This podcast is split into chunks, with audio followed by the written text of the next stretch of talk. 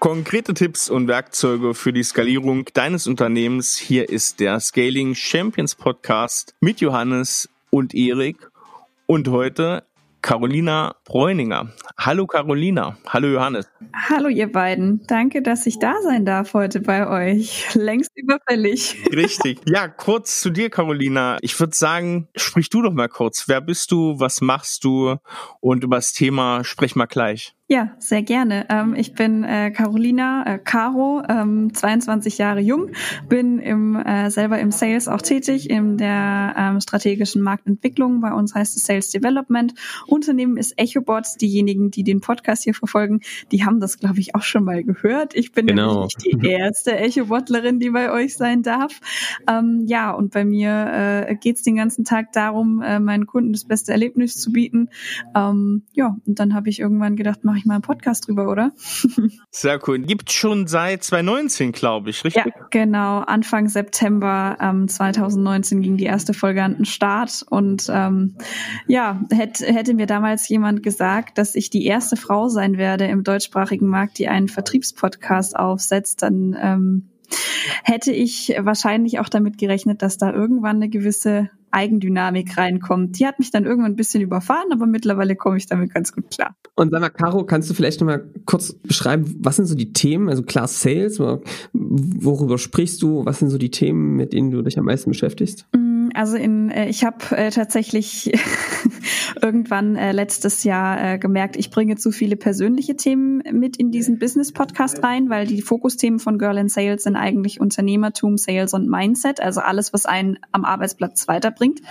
Und ähm, dann habe ich irgendwann gesagt, hey, Emotionen, Gefühle und Ängste passen da nicht so wirklich rein. Deswegen habe ich dann direkt noch einen zweiten Podcast ins Leben gerufen, die Millennial-Sprechstunde. Seit 1. Dezember gibt's den. Mhm. Und ähm, ich versuche das eben inhaltlich auch ein bisschen zu trennen. Das heißt, jeder, der was lernen will, für den ist Girl in Sales das Richtige und alle, die sich einfach nur ein bisschen berieseln lassen wollen, vielleicht auch mal zu Themen, die einen wirklich selbst beschäftigen ähm, und äh, da einfach so ein bisschen abschalten möchten, abends mit einem Feierabendbier, für die ist dann die Millennial-Sprechstunde, glaube ich, besser geeignet. Super. Also da unsere ganz klare Empfehlung, hört da mal rein.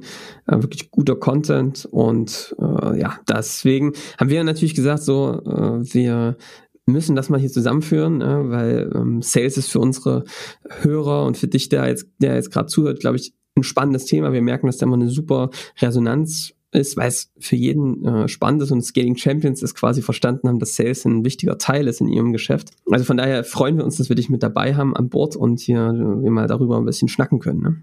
Ja, freue mich auch. Sehr schön.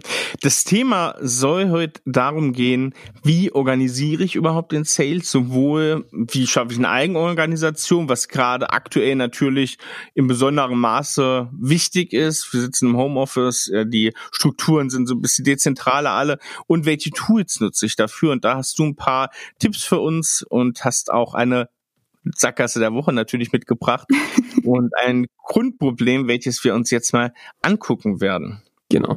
Also ich, ich kann ja mal einsteigen. Die Frage, die ich tatsächlich stelle, Caro, ist, ich meine, ihr habt ja auch, du hast ja in eurem Alltag, habt ihr ja ganz viel mit Personen im Sales zu tun. Ne? Was merkst du so für Schmerzpunkte, die jetzt gerade vielleicht auftreten oder die auch vielleicht schon vor ähm, der ganzen Homeoffice-Geschichte aufgetreten sind? Wo sind so die größten Schmerzpunkte, Probleme, die bei Personen im Sales häufig auftreten. Was sagst du? Also ich glaube zuerstens mal, dass wir alle, äh, die wir im Sales sind, dieselben Probleme haben. Ähm, ganz übergeordnet natürlich so dieses Umsatzziel, das wir irgendwie erreichen wollen. Und ähm, wir wollen das äh, in den meisten Fällen mit so viel Arbeit wie nötig, aber dann doch so wenig Aufwand wie möglich erreichen. Und da ist es eben meiner Meinung nach unabdingbar, dass man sich selbst irgendwie so ein bisschen strukturiert. Und das Ding ist, es gibt in vielen Vertriebsorganisationen Organisationen ähm, keinen, habe ich tatsächlich gelernt, der da so ein bisschen drauf guckt und der da einfach sagt so, hey, was sind deine Zahlen, wo stehst du, wo willst du hin, was tust du, um deine Ziele zu erreichen. Ähm, die Eigenmotivation, die fehlt in vielen Vertriebsorganisationen, mit denen ich zusammenarbeiten durfte bisher. Ich bin da sehr gesegnet bei EchoBot, weil wir wirklich auch coole Kennzahlen uns ziehen, ähm, was einen dann auch selbst so ein bisschen prägt und antreibt, da mal zu überlegen und das dann auch aus Eigeninitiative tun zu wollen. Aber ich glaube, diese Messbarkeit anhand von Zahlen, die eben unsere Tätigkeit im Vertrieb bestimmen, nämlich Umsatz, ähm, die lässt sich auch ganz gut auf sowas wie Erreichbarkeit übertragen. Also wie viele Calls muss ich machen, um eben am Ende des Tages meine, meinetwegen 20 Entscheider zu erreichen? Wie viele Neins stecke ich durchschnittlich ein, bevor ich ein Ja bekomme? Und wenn ich nicht sagen kann, ich habe durchschnittlich neun Neins, äh, Neins bekomme ich, bevor ich ein Ja bekomme, ähm, dann sage ich, okay, ich bekomme maximal zehn Neins und ab dann bekomme ich wieder mal ein Ja. Solche Dinge. Ähm, das ist einfach zahlengetrieben das macht es für mich sehr einfach. Ich bin da einfach so ein Zahlen, Daten, Fakten-Mensch. Caro, was ich jetzt aber schon raushöre, ist, wenn du das so erzählst, dass es schon auch eine Frage von Kultur ist und auch so einen gewissen Mindshift ja irgendwie darstellt. Ne? Also in so klassischen Vertriebshierarchien, die man ja häufig kennt, wo also viel über natürlich Umsatz, aber dann auch über Druck geführt wird. Also du musst jetzt, du musst liefern und ähm, es wird eher Druck auf das Individuum ausgeübt in Form von äh, organisiere dich selbst. Ne? Wir machen dir vielleicht auch Angebote. Und es gibt hier mal eine, eine Schulung, wo mal ein Guru vorbeikommt und ihr müsst es dann machen und es wird viel mit, sage ich mal, Statussymbolen äh, intensiviert. Höre ich jetzt auch so ein bisschen raus, tatsächlich so ein bisschen Switch zu sagen. Also die Fragen, die du gerade gestellt hast, kommen einem ja eher aus dem Scrum irgendwie bekannt vor. Ne? Also was brauchst du dafür? Äh, wie kann ich dir helfen? So ein bisschen dienende Führung, die ja in vielen IT-Unternehmen tatsächlich schon etabliert ist, Übertragung auf den Vertrieb, um auch für sich selbst festzustellen, Mensch, ich, ich werde, ich lasse mich nicht messen, damit ich transparenter werde und meine Fehler mir brutal vor die Nase geworfen werden, sondern um mich selbst eigentlich besser zu machen. Habe ich das so richtig verstanden? Ja, also ich glaube, dass die Menschen, die im Vertrieb sind, ähm, es einfach auf Basis der Zahlen, die ihnen äh, am Anfang, um es mal so auszudrücken, vor den Latz geknallt werden, ähm, relativ einfach haben, sich hochzuarbeiten. Weil im ersten Jahr hast du vielleicht 100.000 Euro als Ziel. Wenn du überperformst, hast du vielleicht im nächsten Jahr schon 200.000 Euro als Ziel oder noch mehr. Und ich finde, das liegt aber vielleicht auch an meiner Erziehung. Ich habe so eine intrinsische Motivation, immer mehr erreichen zu wollen. Und dadurch muss ich aber verstehen, wie ich arbeite. Und dadurch muss ich auch verstehen, ähm, wie die Abläufe die sich in meiner täglichen Arbeit widerspiegeln, ähm, irgendwie skalierbar zu machen sind. Weil wenn ich weiß, ähm, für eine Präsentation mit einem großen Unternehmen bereite ich mich durchschnittlich eine halbe Stunde drauf vor, dann ist es eben nicht nur eine Stunde Termin, sondern ist es noch eine halbe Stunde Vorbereitung und dann ist es vielleicht auch noch eine halbe Stunde Nachbearbeitungszeit. Das heißt, von acht Stunden effektiver Arbeitszeit habe ich schon mal zwei in Anführungsstrichen verloren. Und wenn ich mhm. sowas weiß und mich dann richtig organisieren kann, dann kann ich meinen kompletten Tag und meine komplette Woche und vielleicht sogar den kompletten Monat um solche Blocker rum planen, um da einfach auch ein bisschen zielgerichteter vorzugehen. Mhm. Also, wenn du es jetzt zusammenfassen würdest auf diesem ganzen Kontext, also ich habe jetzt verstanden, ein Thema ist auf jeden Fall, mit welchem Mindset wird geführt, aber mit, auch mit welchem Mindset bin ich selbst als ähm, im Vertrieb unterwegs, sehe ich eher so, dass ich ähm, also dass die Schuld oder dass ich ein Opfer dieser Zahlen bin und ich irgendwie gucken muss, wie ich das hinbekomme, oder sehe ich, Mensch, die Zahlen, die Transparenz hilft mir eigentlich selbst besser zu werden. Ich nutze das als eine Chance, das verstehe ich das eine. Ähm, aufs Thema Homeoffice, was würdest du sagen, ist denn die Sackgasse der Woche für dich? ähm, die Sackgasse der Woche, äh, das war so meine Sackgasse für den kompletten äh, März 2020, ähm, weil äh, wir waren dann auf einmal alle im Homeoffice, weil es war Lockdown wegen Corona. Also alle, die sich das jetzt nicht direkt am Tag der Veröffentlichung der Folge anhören, sondern vielleicht äh, erst so ein halbes Jahr später. Ähm, wir sind gerade auch wieder in einem Lockdown und ähm, dann sitzt man halt zu Hause und ja, dann äh, hat man halt erstmal so überhaupt gar keine Struktur. Man hat keinen richtigen Arbeitsweg mehr. Man steht auf, geht zur Kaffeemaschine, vielleicht noch kurz ins Bad und dann setzt man sich halt an den Schreibtisch und dann soll man aber bitte genauso arbeiten, wie man es normalerweise täte, schwäbischer Konjunktiv, wenn man ähm, ganz normal ins Office fahren würde. Und die Sackgasse der Woche, die ich letztes Jahr selber auch erlebt habe und wo ich wirklich gekämpft habe, dass ich aus der rauskomme, war, ja, ich schreibe mir halt morgens mal eine To-Do-Liste. Und ich weiß aber eigentlich ganz genau, dass diese To-Do-Liste viel zu groß ist und dass ich sie am Ende des Tages nicht geschafft haben werde. Und was glaubst du, Caro, was ist der Grund dafür gewesen, dass du, dass man dich da zu viel draufgeladen hat, nicht realistisch oder was, was, was glaubst du, was die Ursache dafür war? Ich glaube, die Ursache war, dass wir wirklich alle erst unsere Organisation im Homeoffice finden mussten weil wir eben äh, nicht diese, diese Abstimmungszyklen hatten. Meetings waren auf einmal online. Ähm, man, man verfällt dann auch so in dieses Thema, ich meine, ich kann mir alles äh, auf der To-Do-Liste heute vornehmen, uns abzuarbeiten.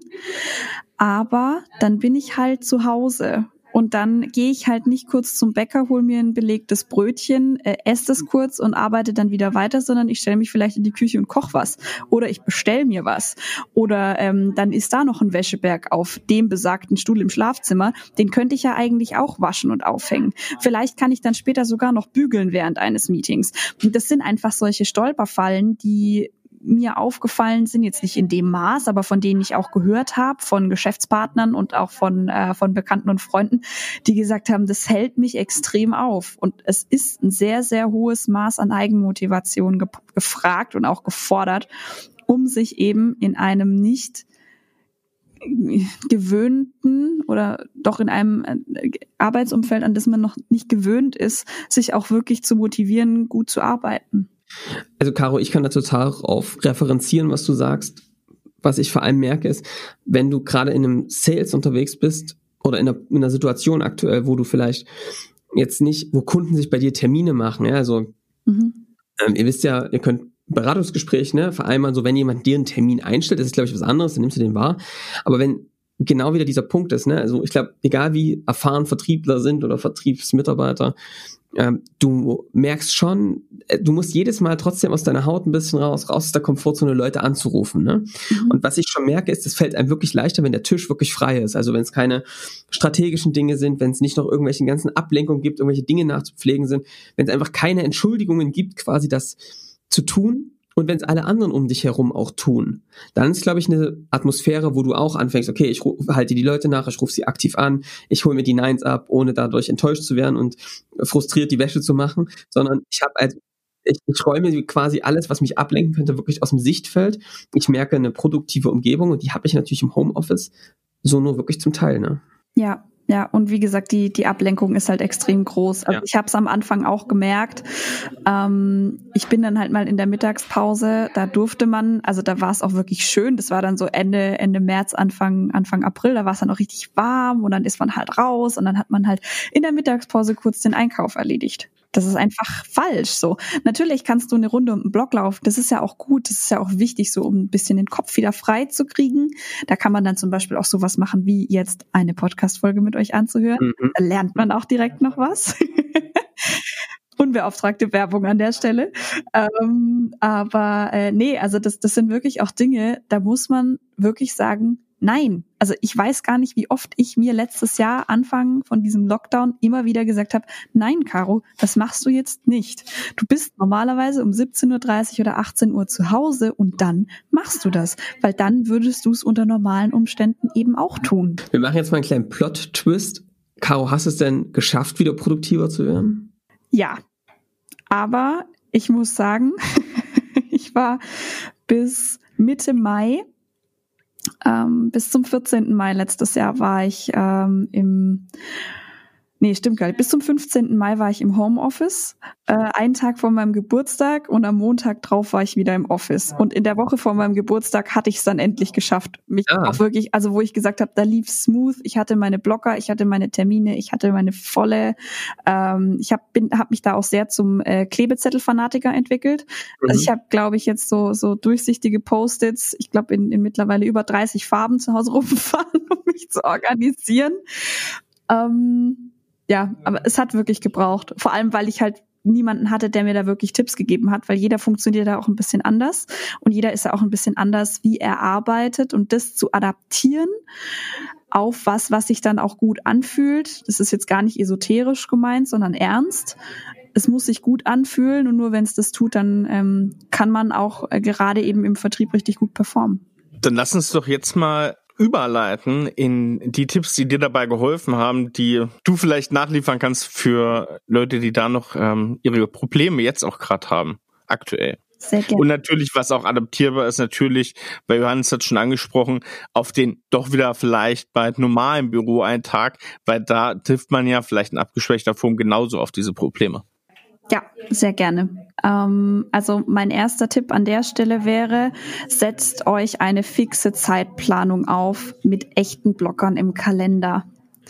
Ähm, wenn ihr zum Beispiel merkt, und das ist mir ganz stark aufgefallen, wenn ich im Homeoffice bin, dann bin ich viel mehr auf zum Beispiel LinkedIn unterwegs. Und ich habe dann gesagt, okay, ich habe normalerweise in der Stunde von acht bis neun Uhr keine Termine dann lege ich mir meinen Blocker für LinkedIn den ersten zwischen 8 und 9 Uhr. Den zweiten lege ich mir auf die Stunde nach meiner Mittagspause. Da bin ich sowieso am Verdauen, da bin ich nicht ganz so High-Performer-mäßig drauf. Ähm, das heißt von 13 bis 14 Uhr zweiter Blocker für LinkedIn. Und wenn ich ganz viel Lust habe, abends zwischen 17 und 18 Uhr nochmal. Ansonsten bin ich nicht auf LinkedIn aktiv.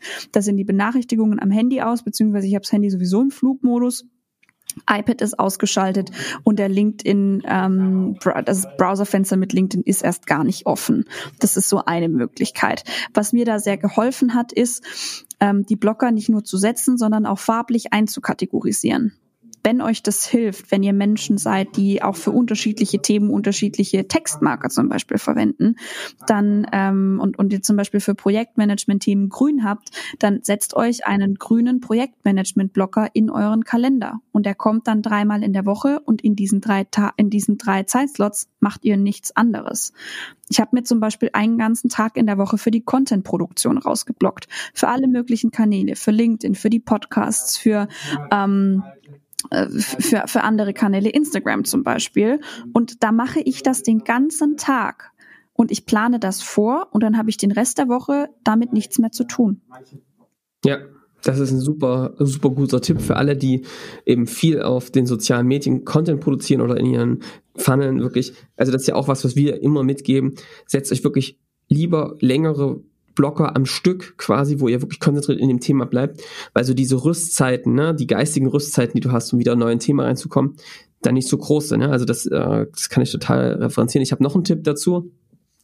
Wer so ein bisschen ein Problem hat, dass er in dieser Fokuszeit doch immer mal wieder bei LinkedIn reinhuscht, ja, um wir haben ja hier mit Flo mal lange drüber gesprochen, die Dop das Dopamin, das eigene Dopamin wieder anzuheizen, weil man so ähm, von den Hormonen her verarmt, ja, also das ist ja nur Dopamin.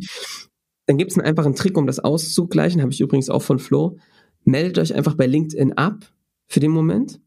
Und schon dieser Moment, dass du wieder nicht nur einfach auf den Button, auf, auf oben aufs Fenster LinkedIn eingibst, bupp, bis da, dieser Moment, dass du dich da wieder aktiv anmelden musst, ist eine Impulskontrolle und durch die wirst du immer wieder rausgerissen aus diesem, also es klingt jetzt ein bisschen doof, ja, aber es ist tatsächlich eine Dopaminsucht, ja, und fragst dich, warum mache ich das ja eigentlich gerade und springst wieder zurück. Also tatsächlich mal ausprobieren. Ich habe mich dann immer wieder erwischt, dass ich merke, verdammt, warum, was mache ich hier in diesem Fenster? Ich wollte doch eigentlich konzentriert arbeiten. Also äh, das kann ich nur allen empfehlen, die wirklich viel auf diesen sozialen Medien unterwegs sind, um da Content zu produzieren. Das ist ja Fluch und Segen zugleich gewissermaßen. Ich habe da vielleicht noch einen App-Tipp ja, oder gerne. Äh, ja, und zwar ähm, die App habe ich dann in der Zeit auch kennen und wirklich lieben und schätzen gelernt. Und zwar heißt die Forest, wie das englische Wort für Wald. Ähm, in dieser App könnt ihr Zeitslots einstellen, in denen ihr Deep Dive Deep Dive arbeiten wollt. In dieser Zeit baut sich auf eurem Smartphone ein virtuelles Bäumchen auf. Wenn ihr länger als zum Beispiel 30 Sekunden dann euer Handy in der Hand habt und zum Beispiel entsperrt, dann stirbt der Baum. Ich bin jetzt nicht die beste Pflanzenmama, aber für mich war dann immer die Motivation, ich will, dass dieses Bäumchen überlebt. Und Ihr müsst dann vielleicht auch gar nicht direkt fünf Stunden Blocker am Stück euch setzen, aber fangt doch mal mit einer Stunde an. Und dann vielleicht mit eineinhalb Stunden. Das war was, was mir auch sehr geholfen ja, hat. Mhm. Sehr guter Tipp. Wir haben das, also bei der äh, Content-Produktion kann ich das voll nachvollziehen. Ich finde gerade, wenn du auch im textlichen Bereich unterwegs bist, wenn ich Blogtexte, Beschreibungen, Ad-Texte und sowas mache, da hat man ja oft das Problem, Anfang ist oft das Schwierigste, gerade im Textbereich. Und wenn man da sich auch Blogger hält, dann bekommt man, egal, wenn das jetzt unterschiedliche Aufgaben sind für unterschiedliche Formate auch, einmal angefangen zu schreiben, bist du so im Schreibmodus drin, das kannst du dann gut darüber Stunden halten. Deswegen mhm. sehe ich das, ähm, sehe ich das sehr ähnlich. Wir machen das auch so beispielsweise unser Consulting-Team oder insgesamt wir als Team, wir nutzen diese Blogger auch für die strategische Arbeit sehr doll, nämlich wir sagen ja bestimmte Tage, da sind keine externen Workshops sozusagen, können da eingestellt werden. Dafür ist ähm, strategische Arbeit, also Arbeit am Unternehmen vorgesehen und das hilft auch, seit wir das umgestellt haben. Wir haben das auch vorletztes Jahr so für uns entdeckt, dieses Blog festzuarbeiten und auch auf der Ebene hilft das total. Ja, also eine Sache vielleicht noch für alle, die ähm, auch gerne im Team arbeiten ich gehe mal oder ich behaupte mal, äh, jeder von uns arbeitet mittlerweile in einem Unternehmen, in dem es irgendeine Art von internen Messenger gibt. Teams, Slack, äh, Skype, was auch immer.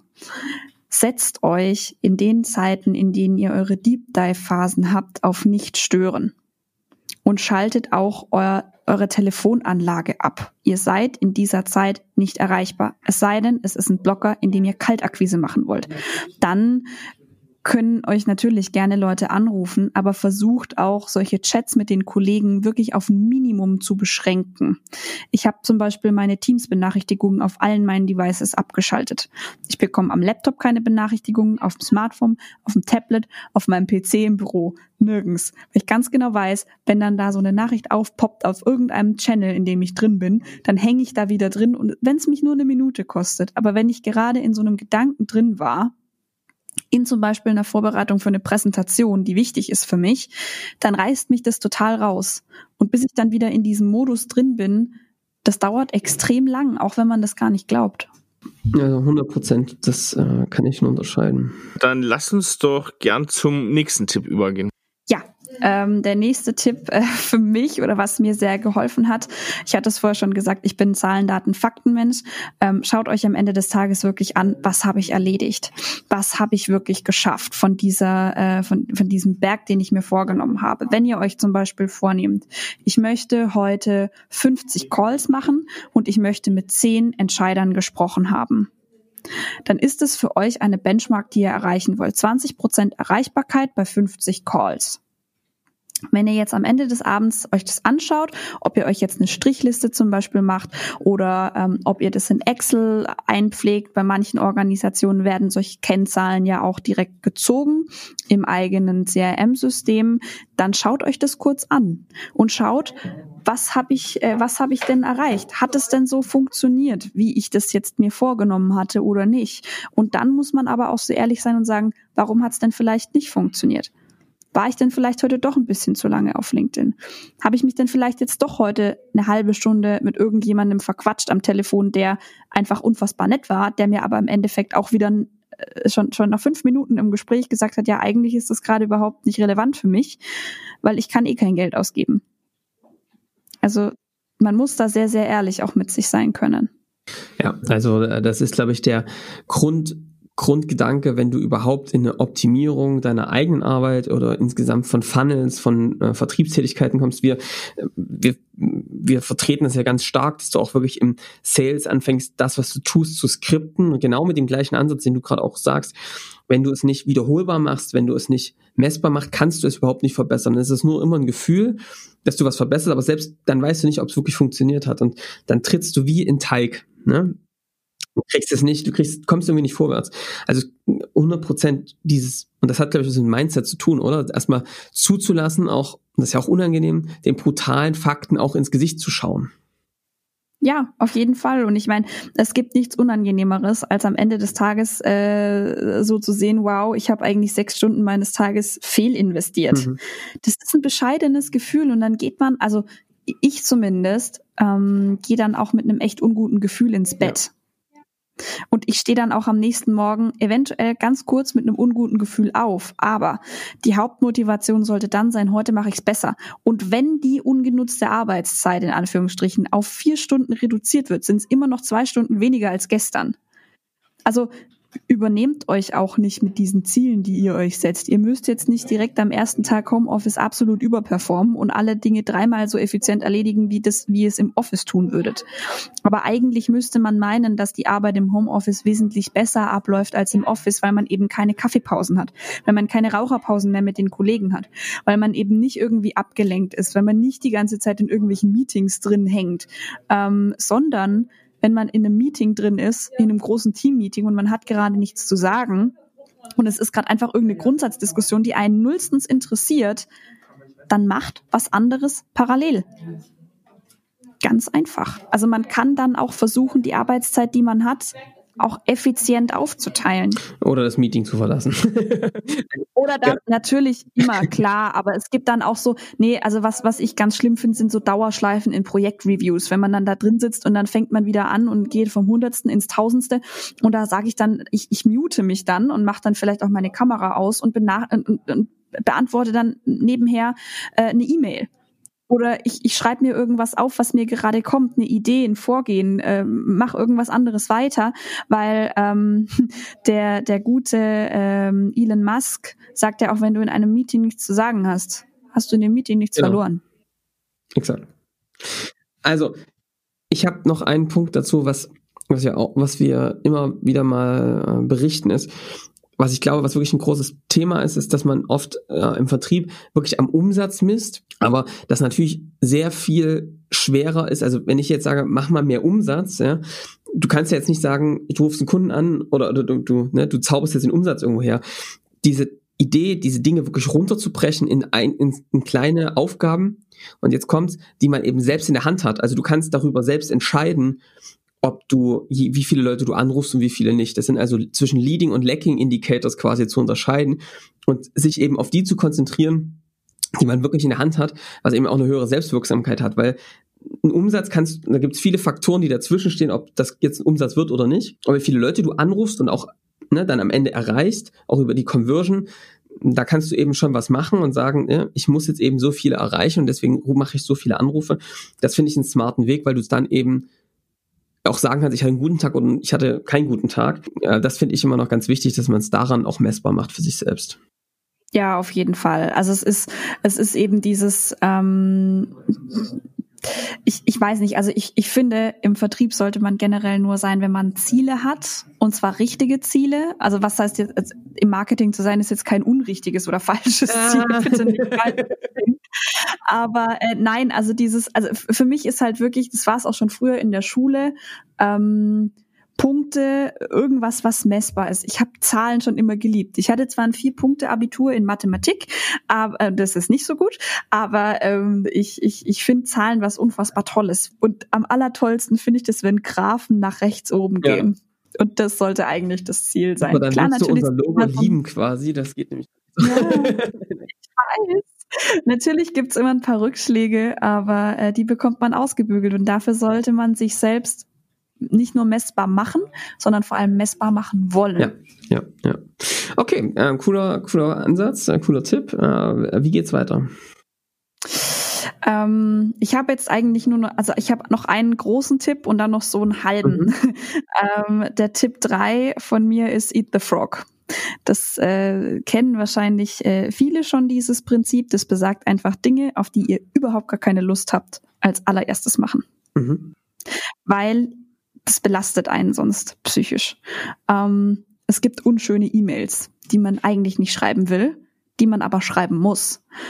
Ähm, es gibt Projektreviews, die unfassbar umfangreich sein können, wo man wirklich keinen Bock hat, die zu schreiben oder auch Übergabeprotokolle zum Beispiel. Mhm. Das macht einfach keinen Spaß. Dafür machen wir nicht Sales. Sales machen wir, um mit Leuten zu interagieren. Da gehört aber halt sowas auch mal dazu.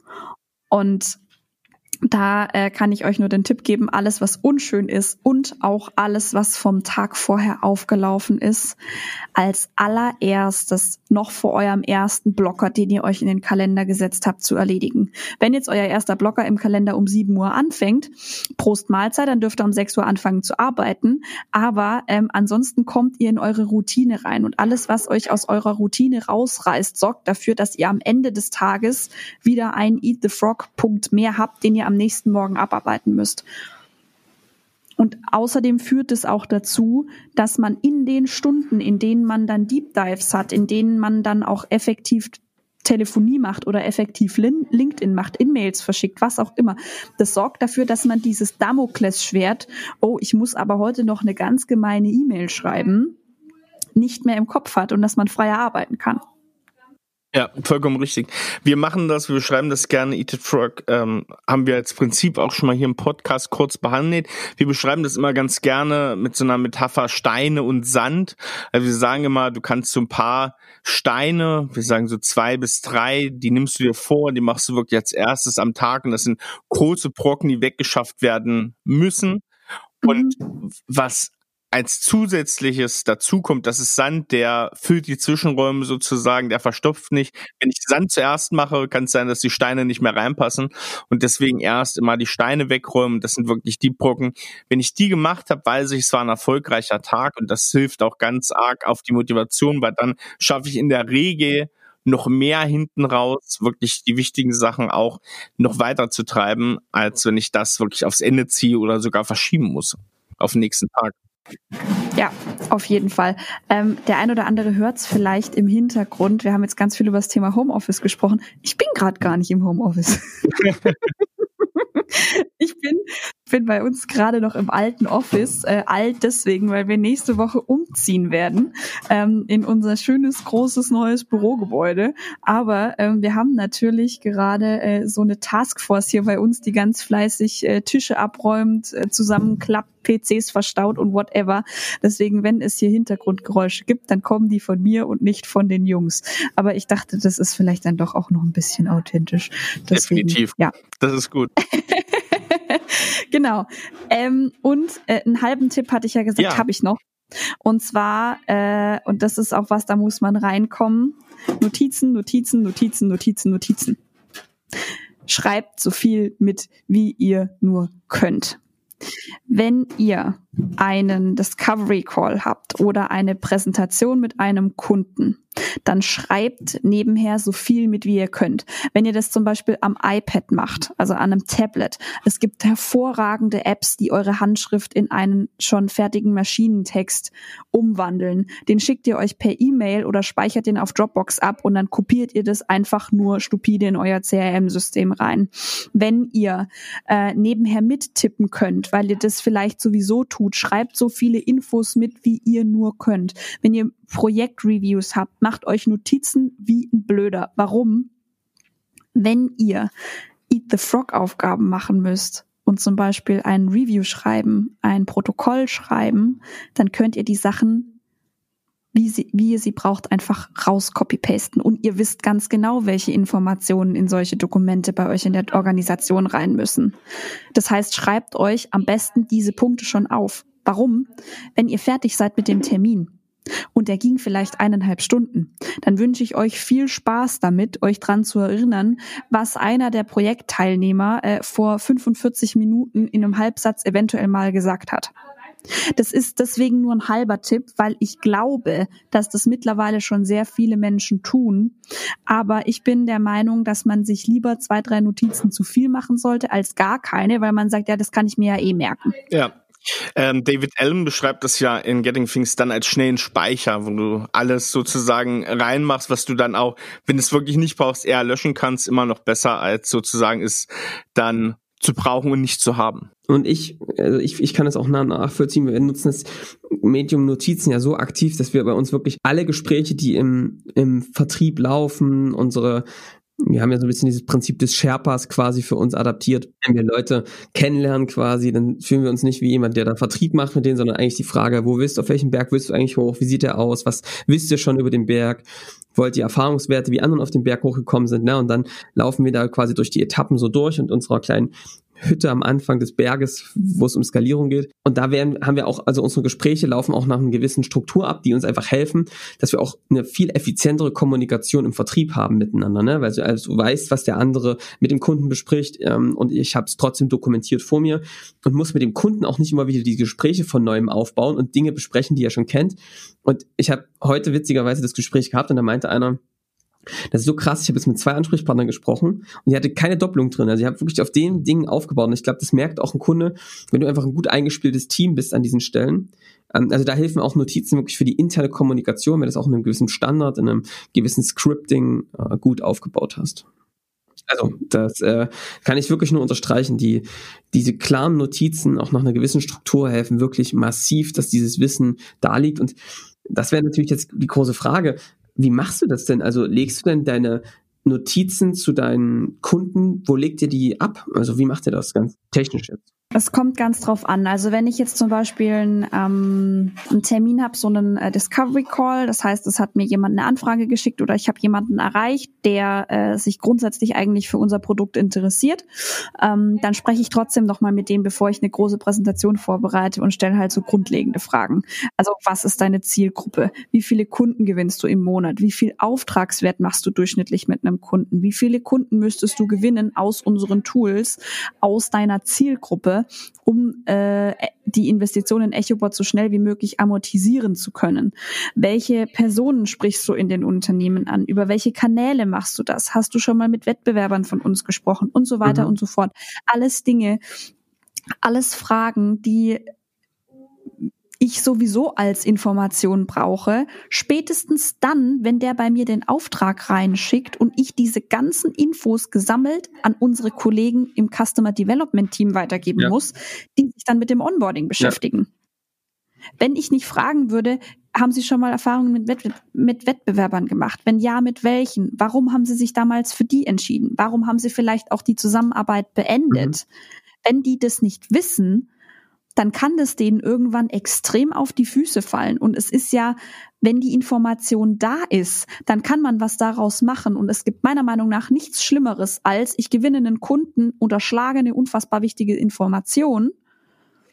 Wie zum Beispiel, ähm, ich gewinne den für zwölf Monate und er sagt mir, dass spätestens in sechs Monaten eine Migration stattfinden wird. Mhm mit einem anderen Unternehmen und dass dann erstmal die Priorisierung auf der Migration liegt und nicht mehr auf der Nutzung von EchoBot. Wenn ich das nicht mit reinschreibe, dann werden, werden die Kollegen irgendwann ungeduldig oder unruhig in der anderen Abteilung, weil die sagen, hey, äh, hm, also die haben jetzt nur sechs Monate genutzt und was ist da das Problem? Und wenn der dann aber sagt, ja, aber ich habe das doch ihrer Kollegin gesagt, dann sehen nicht nur meine Kollegen ja. blöd aus, sondern ja auch. Definitiv und dann damit das komplette Unternehmen. Deswegen ähm, die Infos am besten einfach mittippen äh, und sagt es auch gerne in einem Termin. Wenn ihr einen Termin mit einem Kunden habt, dann sagt, hey, äh, Herr Müller, hören Sie zu, äh, ich mache mir nebenher Notizen, deswegen, wenn Sie was gesagt haben, kann es gut sein, dass ich mal fünf oder sieben Sekunden noch nichts sage, weil ich mir was mitschreibe. Wenn ich noch mal eine Nachfrage stelle, liegt es nicht daran, dass ich Sie nicht verstanden habe, inhaltlich oder akustisch, oder dass ich irgendwie blöd bin oder Ihnen Blödheit unterstelle, sondern ich schreibe mit, damit ich die Informationen im nächsten Termin gewinnbringend und zielorientiert verarbeiten kann. Sage ich immer so, kommt gut an. Das Wording könnt ihr euch auch gerne klauen, aber aber ähm, das habe ich, das habe ich zum Beispiel noch mitgenommen. Ja, sehr gut. Ja, also ich glaube, ähm, das warst du mit den Tipps, Carolina, ja. Mhm. Sehr gut. Also ich glaube hier eine, eine ganz interessante Folge, gerade jetzt in der aktuellen Situation, was hier richtig gut, was du richtig gut rausgeben kannst an dein Vertriebsteam, wo du dir, glaube ich, selber auch ähm, als Unternehmer, der vielleicht noch viel im Vertrieb eingebunden ist, noch einige Sachen rausnehmen kannst. Ein paar coole Tools hier von Carolina, die ja dazu sozusagen dienen, dich fokussierter auf den Sales zu konzentrieren. Carolina, mich würde so abseits von unserem Hauptthema jetzt mal noch eine Sache interessieren. Und zwar ähm, haben wir ja jetzt heute, wir erscheinen jetzt am Donnerstag und am letzten Wochenende ähm, kam der Hype Train um die Ecke mit ähm, Clubhouse. Clubhouse, Richtig. ja. Und ich würde das gar nicht so aus, ich würde das jetzt gar nicht mehr so aus Podcaster-Sicht, sondern ein bisschen, ähm, was kann für unsere Zuhörer, für dich bei ähm, Girl in Sales und für uns bei Scaling Champions, was kann man vielleicht für Value liefern an unsere Hörer mithilfe von Clubhouse? Also das ist ganz interessant, wo du da vielleicht die Vorteile siehst. Also ich hatte zum Beispiel gestern Abend meinen zweiten Talk, den ich auch als Moderatorin gehostet habe. Ähm, da ging es äh, um die Symbiose von Clubhouse und LinkedIn, weil beide Tools ganz grundlegende, fixe Bestandteile unseres Businesslebens ähm, auf den Kopf gestellt haben. LinkedIn hat diese klassische Visitenkartensammlung ersetzt und bringt diesen Social-Media-Aspekt in die Businesswelt mit rein. Und Clubhouse ist eigentlich eine Konferenzplattform. Ja eignet sich unfassbar gut, um zum Beispiel auch Austausch mit Experten zu starten. Und darum ging es mir einfach. Wir haben versucht zu erörtern, können wir das auch aus Sales-Sicht irgendwie nutzen? Können wir das marketingseitig in eine Contentplanung einbinden? Ähm, also jeder, der uns zuhört, der vielleicht schon Teil von äh, Clubhouse ist, aber noch keine Ahnung hat, wie er damit richtig umgehen soll, ähm, ihr könnt auf Clubhouse nach Gruppen suchen international und auch national und sucht da einfach mal nach Vertrieb. Und wenn ihr Teil von dieser Gruppe seid, werdet ihr zum Beispiel auch automatisch darüber informiert, wenn es ein Event gibt, das in dieser Gruppe geplant wird. Und wenn es ein spannendes Event ist, dann klingt euch doch einfach mal ein. Also man kann diese Plattform unfassbar gut zum Wissensaustausch nutzen, aber ähm, ich habe auch mittlerweile einen Clubhouse-Blocker in meinem Kalender drin, jeden Tag. morgens und abends, ähm, weil es ist so ein Sog. Ja. Das ist wie so ein schwarzes Loch und es ja. zieht dich so rein, weil du lernst unfassbar viel und dann kommt jemand in die, in die Diskussion und bringt noch irgendwas mit ein und dann denkst du dir so, mm, da will ich aber jetzt auch noch zuhören. Ähm, also äh, auch da hohe, hohes Maß an ähm, an Beherrschung braucht man da, um da nicht irgendwie reinzurutschen und nicht mehr rauszukommen. Ist ein sehr positives Rabbit Hole, aber es ist halt ein Rabbit Hole. Äh, definitiv. Ich habe die Erfahrung Sonntag dann gemacht und da ähm, auch da habe ich mich den Tag danach irgendwie sehr leer gefühlt, weil auf einmal Clubhouse sehr viel bestimmt hat und ich habe das gestern auch äh, Notifications und sowas ausgestellt, weil das tatsächlich keinen Sinn macht. Du musst jetzt wirklich blocken, du musst dir vielleicht die Talks raussuchen und dann direkt zuhören. Äh, das ist, glaube ich, erst grundsätzlich besser. Ich glaube, was ganz auch interessant ist für Podcasts als ergänzendes Medium sind natürlich Q&As, glaube ich, zu mhm. folgen, die man nachgelagert machen kann. Das ähm, die Herausforderung ist natürlich Podcasts. Das wird die ja bei deinen Folgen ja ähnlich gehen, sind natürlich immer der, es hört natürlich eine große, deine Hauptabonnentenschaft, Hörerschaft, hört das natürlich am Veröffentlichungstag oder einen Tag danach.